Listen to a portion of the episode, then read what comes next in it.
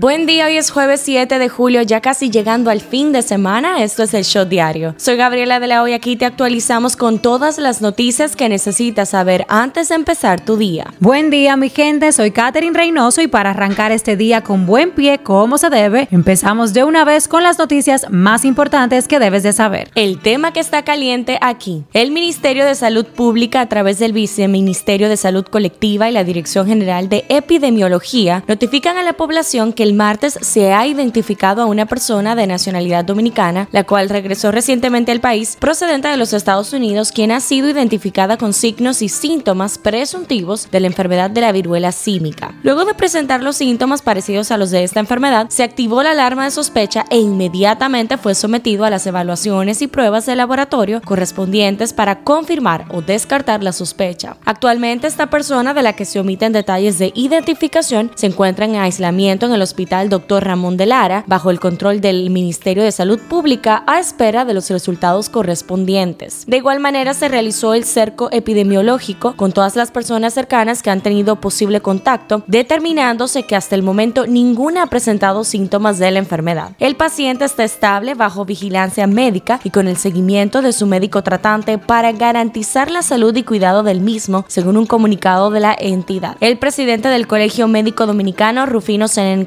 Llamó este miércoles a la población a no alarmarse por la presencia en el país de un caso sospechoso de la viruela del mono. El tema que está caliente allá. Las autoridades de Estados Unidos han informado que Robert Crimo, presunto autor del tiroteo en Highlight Park, a las afueras de Chicago durante el desfile por el Día de la Independencia que dejó siete muertos, planeó otro ataque en la ciudad de Madison, estado de Wisconsin, cuando huía de la escena del crimen. Según un comunicado de las autoridades publicado este miércoles, cuando conducía su coche huyendo de Highland Park, Crimo contempló otro ataque cuando se cruzó con otra celebración en la localidad de Madison a unos 100 kilómetros, según recoge la cadena estadounidense ABC. Crimo, acusado de siete cargos de asesinato en primer grado, compareció este miércoles ante un tribunal por videoconferencia, donde confesó la masacre ejecutada el lunes en Highland Park, si bien no mostró ningún tipo de emoción cuando se describió lo ocurrido ni cuando se recitaron los nombres de los fallecidos. Eso es lo que está trending. Murió este miércoles Pilar Mejía, viuda de Freddy Veras Goico, debido a un cáncer de pulmón que le afectaba. La dama estuvo ingresada en la clínica de Corazones Unidos durante dos días por problemas respiratorios. Pilar es madre de Giancarlo y Laura Marí Veras Goico. A un mes de la muerte del fenecido ministro de Medio Ambiente, Orlando Jorge Mera, sus familiares lo recuerdan con cariño. Un mes de tu partida al cielo. Siempre te recordaremos con esa sonrisa, cariño, humildad y vocación de servicio. Así tuiteó su hijo Orlando Salvador Jorge Villegas. Ante la publicación, algunos usuarios reaccionaron refiriéndose al fallecido como una gran persona y amigo. Por otro lado, la comunicóloga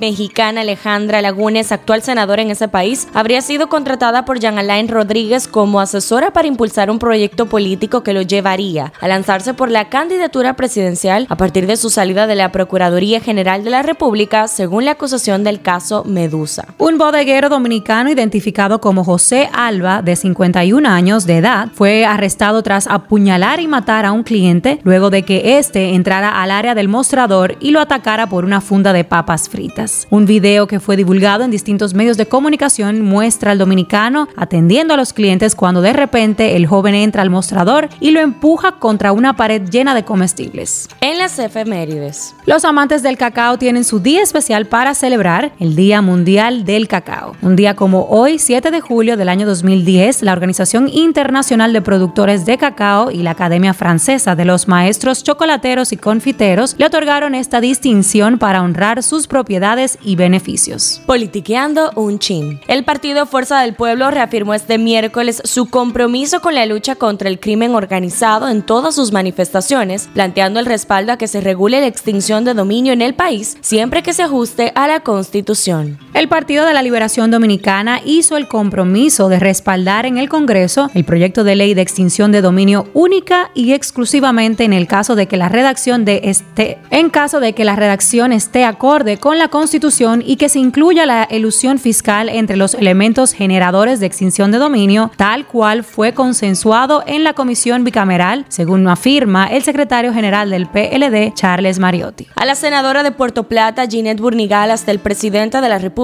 Luis Abinader, le toma las llamadas, cosa que no ocurre con los ministros del gabinete de gobierno. La senadora del Partido Revolucionario Moderno también indicó que hará todo lo posible para que el ministro de Energía y Minas, Antonio Almonte, sea removido de su cargo por su ineficiencia en el área eléctrica. Hablando un poco de salud. El Ministerio de Salud Pública de Ecuador confirmó este miércoles el primer caso de viruela del mono en el país, detectado en un paciente de 30 años que se encuentra en la provincia costera del Guayas. Un shot deportivo. El novato dominicano Julio Rodríguez de los Marineros de Seattle y el inicialista estadounidense, estadounidense Reese Hoskins de los Phillies de Filadelfia fueron escogidos jugadores de la semana en las grandes ligas. El británico Cameron Norrie batió al belga David Goffin en los cuartos del final de Wimbledon por 3 a 6, 7 a 5, 2 a 6, 6 a 3 y 7 a 5 para clasificarse por primera vez en su carrera entre los cuatro mejores de un Grand Slam. El voleibol femenino sub-23 de República Dominicana terminó con la medalla de plata de los 19 Juegos Bolivarianos tras caer en la final contra una selección de Colombia muy motivada por su público y algunas jugadas dudosas de árbitros todos locales. Pasa en TNT, pasa en el mundo. Una de las mayores universidades de Canadá, la Universidad de Columbia Británica, acogerá en su campus una tienda de marihuana, la primera del mundo, en una institución educativa, pese a la oposición de parte de los residentes de Vancouver fue asesinada la modelo brasileña Talita Dovalle, que se unió a las fuerzas militares de Ucrania como francotiradora en la lucha contra Rusia durante un ataque con misiles, según informaron sus familiares.